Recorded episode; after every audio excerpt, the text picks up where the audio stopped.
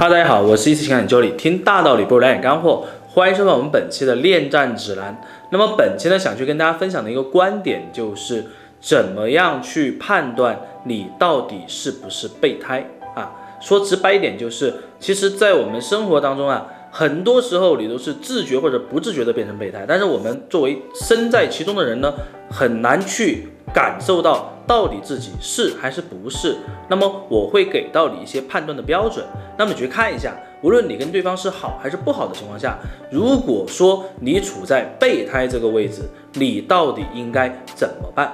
首先我们来看哈，如果对方跟你两个人都是关系还不错的情况下，对你都经常会有爱理不理的情况，甚至他会以工作忙为理由突然消失。啊，那如果说有这种情况下的话，那么百分之百一定是备胎了。为什么呢？我们都知道哈，在恋爱关系当中，一个人他一定会有多个择偶对象的。什么意思呢？就是他其实不知道谁跟他最后能够走在一起。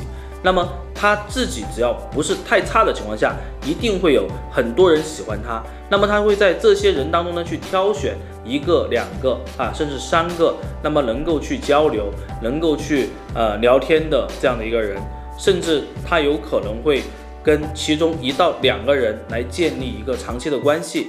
那么只是为了去判断到底谁更适合他。一般这种情况，作为正常人来讲哈，都会存在的。只是说呢，可能他同时跟两个人建立关系，这种时间呃会非常的短啊，不会非常长。因为他一旦判断出谁更适合自己的时候，马上就会把另外的。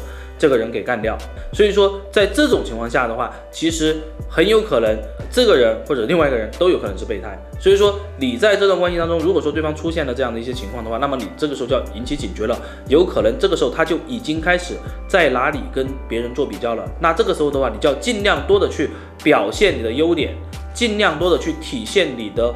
独一性啊，什么叫独一性呢？就是独一无二的啊，你在他心目中一定是独一无二的。你自己，呃，在这个社会上也好，或者说在做你的这个工作，或者说你自己擅长的一些事情上面也好，你体现出来也是独一无二的感觉，那么你的赢面就会很大。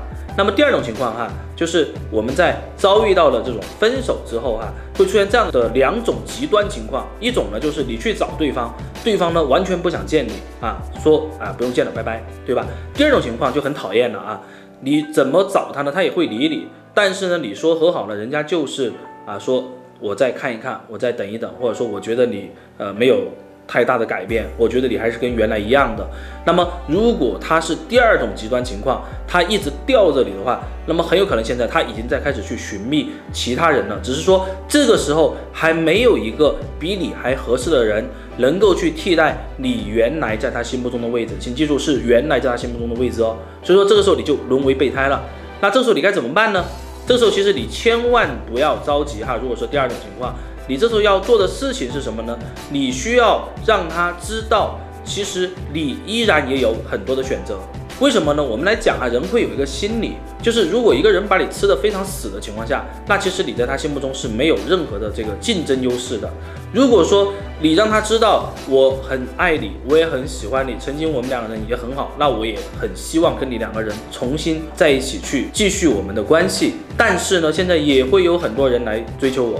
那么也会有很多人喜欢我，所以说其实我也面对两难的这个选择。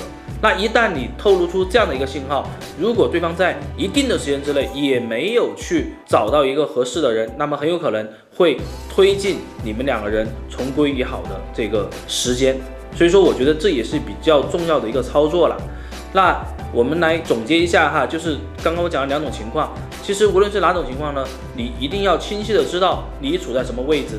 而不要后知后觉，一定知道你在什么位置，就请扮演好你的角色。同样的，既然是爱对方的，那么就让对方知道你在他心目中一定是独一无二的，那么你就可以避免成为备胎。如果大家有任何的问题哈，也希望大家能够在我们一思爱情顾问这个公众账号下面呢给我们留言，我也会尽力的去为大家去解答。那么今天的节目到这里哈，我们下期再见，拜拜。